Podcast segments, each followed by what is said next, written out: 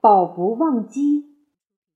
晋国公子重耳逃难的事说来话长，得先从他父亲晋献公说起。晋献公先是跟夫人生了一儿一女，儿子就是太子申生，女儿就是嫁给秦穆公的那个大闺女。夫人去世以后，晋献公又娶了两个夫人，生了两个儿子，一个叫重耳，一个叫夷吾。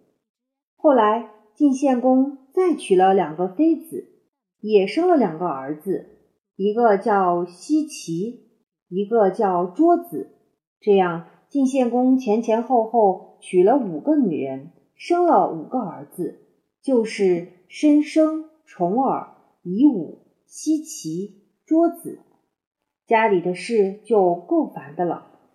晋献公到了年老的时候，糊涂到了家，为了向年轻的妃子讨好，要把小儿子西岐立为太子。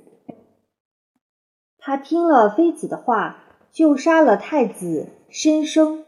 太子一死，重耳和夷吾分别逃到别的国去了。晋献公听说他们哥俩跑了。就认为他们是跟生生一一党的，立刻派人去杀那两个公子。可是夷吾早已跑到梁国，重耳跑到蒲城。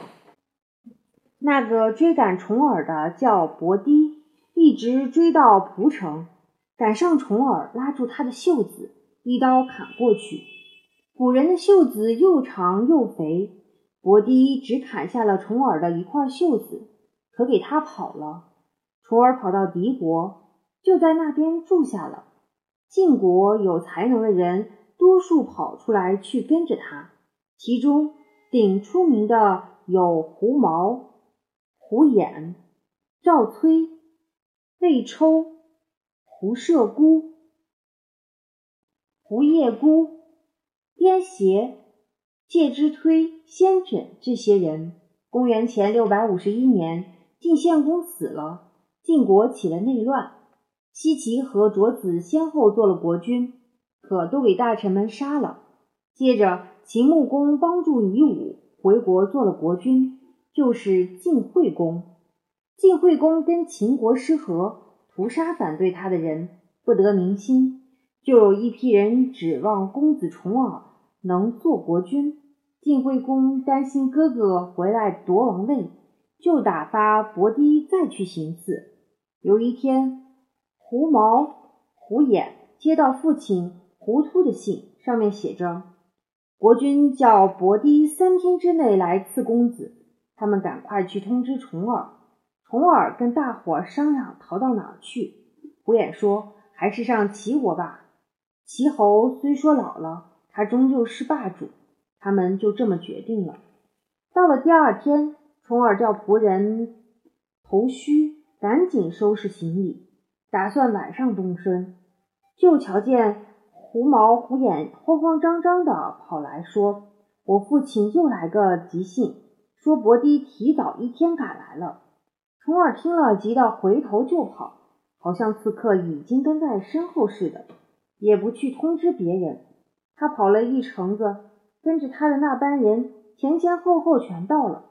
那个平时管车马的胡叔也赶来了，就差一个头须，这可怎么办呢？行李盘缠全在他那儿呢，别人全没带什么。赵苏最后赶到，说：“听说头须拿着东西跑了。”头须这一跑，累得重耳这一帮人更苦了。这一帮难民一心要到齐国去，可得先经过魏国。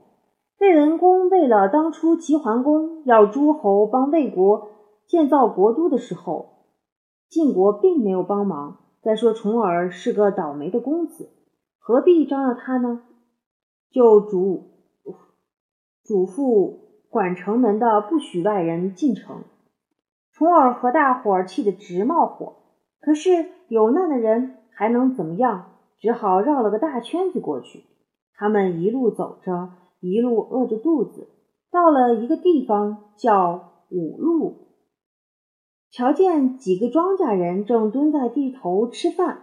那边是一大口一大口的吃，这边是咕噜咕噜的肚子直叫。楚儿叫胡眼去跟他们要点。庄稼人笑着说：“哟，老爷们儿还向我们小百姓要饭吗？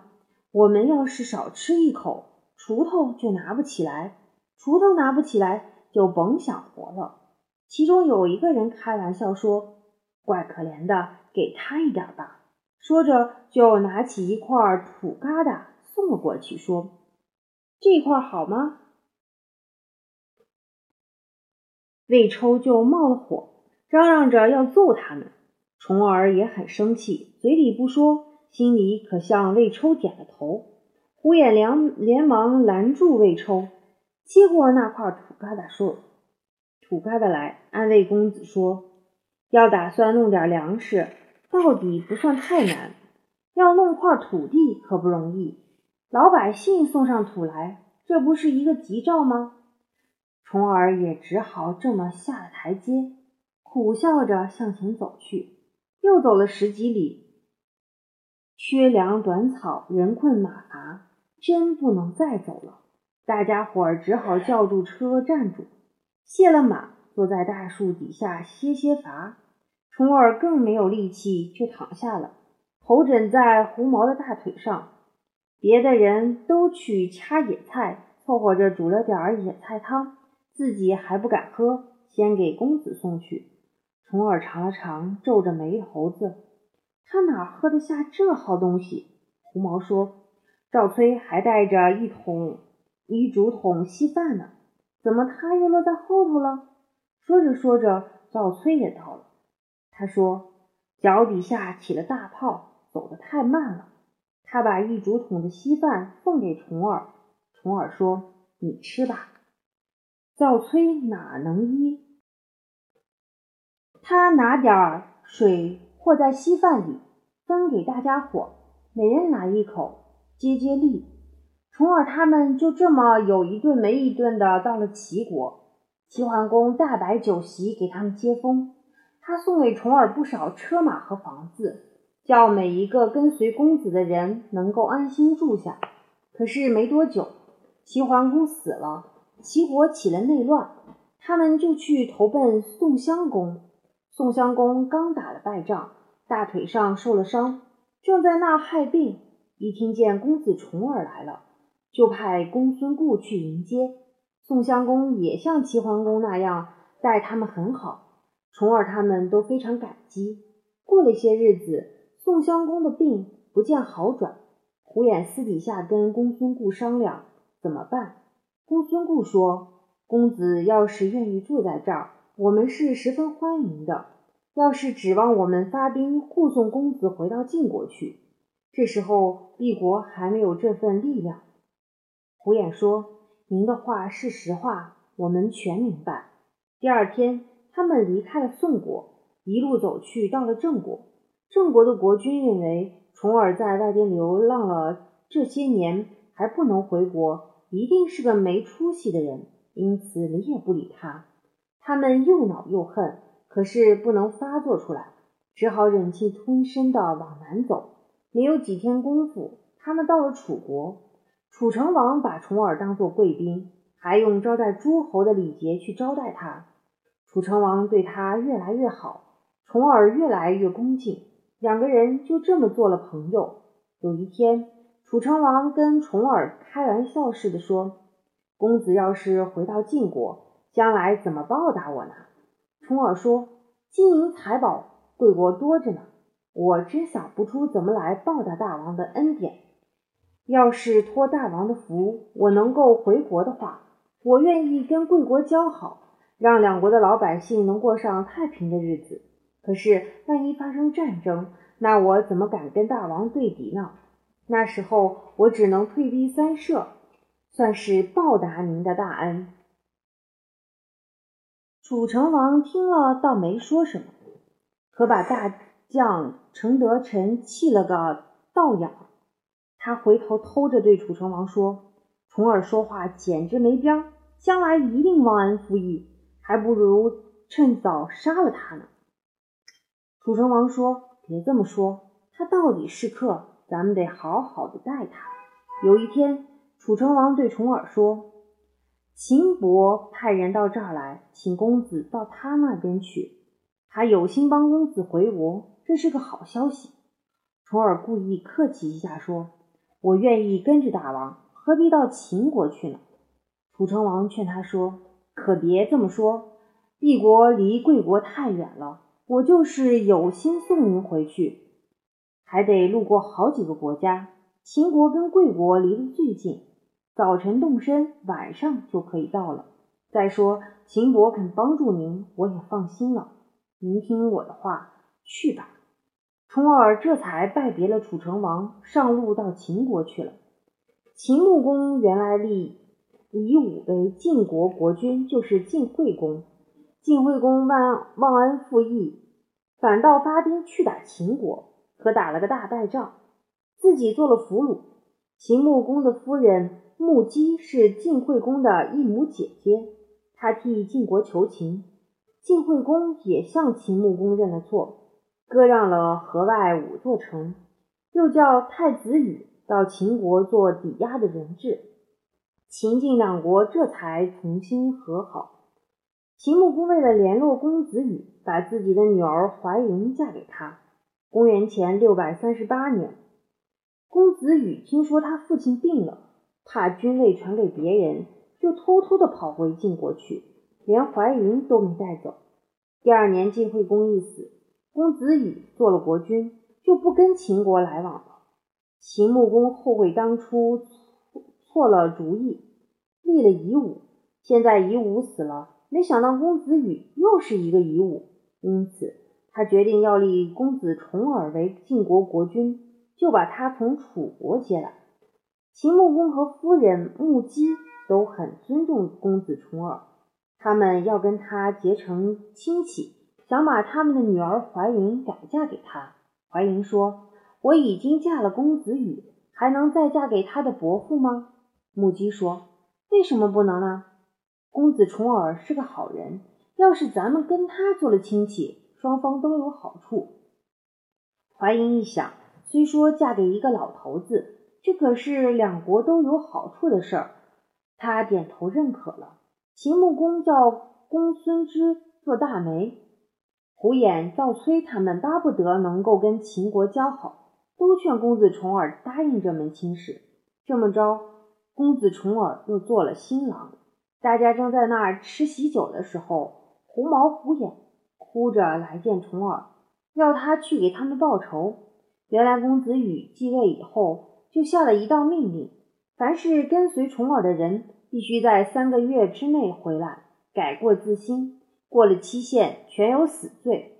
父兄不叫他们的子弟回来的，也有死罪。狐毛虎眼的父亲。胡突就因为不肯叫他们回去，给新军杀了。从而把这件事告诉了秦穆公。秦穆公决定发兵替女婿打进晋国去。公元前六百三十六年，秦穆公出动大军，亲自率领百里奚、公子直、公孙支等护送公子重耳回到晋国去。他们到了黄河边上，打算坐船过河。秦穆公分一半人马护送公子过河，自己留下一半人马在黄河西岸作为接应。他对公子重耳说：“公子回到晋国以后，可别忘了我们夫妇俩。”啊！”说着流下眼泪来。重耳对他们更是依依不舍。上船的时候，那个管行李的胡叔挺小心的，把一切东西全弄到船上来。他还忘不了过去逃难时候所受的苦。重耳这一班人曾经饿过肚子，要过饭，也喝过野菜汤，粮食不够吃，衣服不够穿，大伙儿都已经够困难的了。可是管供应的胡叔和他手下的人比别人更多操一份心，他们一辈子也忘不了过去穷困的情形，吃剩下的冷饭咸菜。穿过的旧衣服、破鞋、破袜子等等，全舍不得扔下，都带到船上。公子重耳一瞧，哈哈大笑。他对胡叔说：“你们也太小门小户的了。现在我回国去做国君，要什么有什么，这些破破烂烂的还要他干什么？”说着就叫手下的人把这些东西全撇在岸上。有不少人听公子这么一说，也觉得自己太可笑了。公子回国做国君，跟着公子的人都是有功之人，荣华富贵享受不尽，怎么还露出这副穷相来呢？大伙七手八脚的把这些破烂都撇在岸上，有的人干脆把咸菜倒了，把破鞋破袜扔到黄河里。胡眼一瞧，他们为得富贵，先忘贫贱，全变成富贵人的派头了，就拿着秦穆公送给他的一块白玉，跪在重耳面前说：“如今公子过河，对岸就是晋国，内有大臣，外有秦国，我挺放心。我想留在这儿做您的外臣，奉上这块白玉，表表我一点心意。”重耳愣了，他说：“我全靠你们帮助。”才有今日，咱们在外边吃了十九年的苦，现在回去有福同享，你怎么说不去了呢？胡眼说：“以前公子在患难中，我多少也许有点用处。现在公子回去做国君，情形就不同了，自然另有一批新人使唤。我们就好比旧衣破鞋，还带去做什么呢？”重耳听了，脸红了。心里怪不好受，只怪自己不该得意忘形，存着享乐的念头。他流了眼泪，向胡眼认错，说：“这全是我的不是，我可不是忘恩负义的人。你们的功劳我更忘不了，我可以对天起誓。”他立刻吩咐胡叔，再把破烂的东西弄上船来。手下的一些人这才知道，做人应当保不忘机。胡眼他们。也没话说了。他们过了黄河，接连着打了胜仗，公子羽逃了。晋国的文武大臣就迎接公子重耳，立他为国君，就是晋文公。他很快的继承了齐桓公的事业，做了霸主。